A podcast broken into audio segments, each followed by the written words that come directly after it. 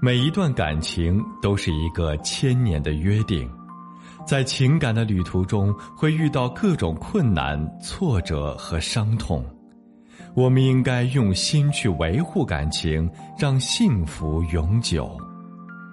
我是苏博，本内容由维情集团整理，与您分享。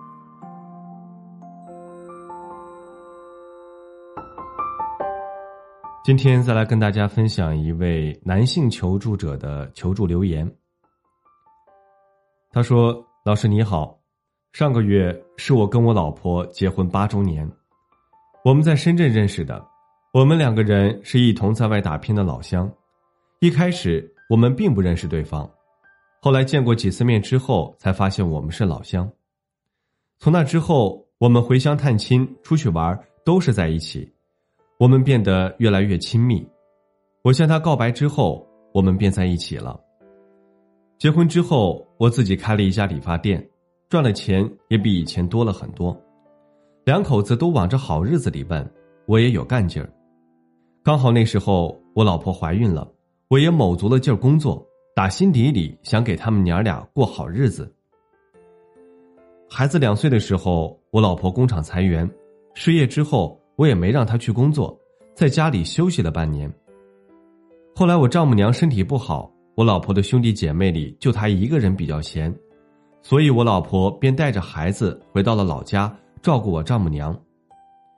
我发誓，我从来没有想过做对不起我老婆的事。一开始，我老婆说等我丈母娘身体好点了就回来，我也满心期待着。可后来我丈母娘身体好转了。我老婆依旧不提回来的事儿。最后，我老婆跟我说，她在老家找了一份稳定的工作，希望我能跟她一起回老家做事儿，还跟我说以后孩子肯定要回老家读书。我回去的早，孩子也好适应当地的教育环境。我理解孩子教育的重要性，可我怎么能放弃我在深圳的店？我在深圳肯定比在老家赚的多呀。孩子哪里都需要花钱。为了这件事情，我们吵了一两个月。最后，我还是妥协了一半，我同意我们分居两地。从那之后，我们就一直有着这样那样的矛盾，两个人的感情似乎也被距离磨淡了。去年，我认识了一个女孩，她单纯，年纪也小，在我店里的工作是她找的第二份工作，第一份工作骗了她两千块钱。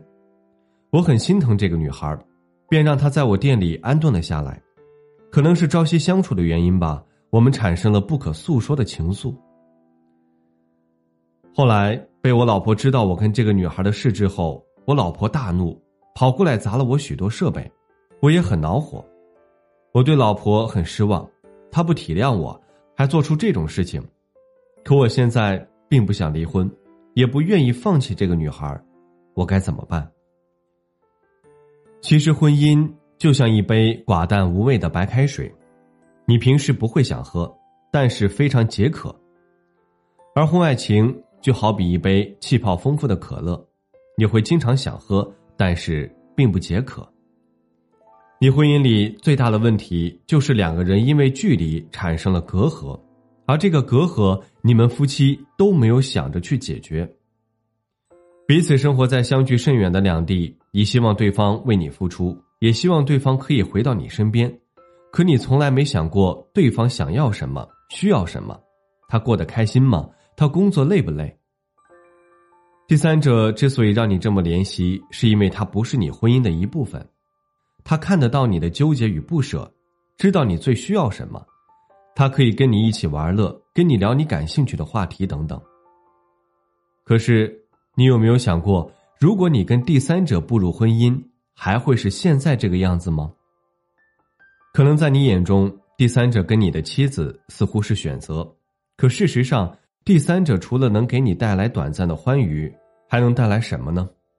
而你的妻子为你生儿育女、照顾老人、为孩子的教育尽心尽力，你明明知道你们的婚姻出了问题，却不去改善，反倒成了你出轨的借口。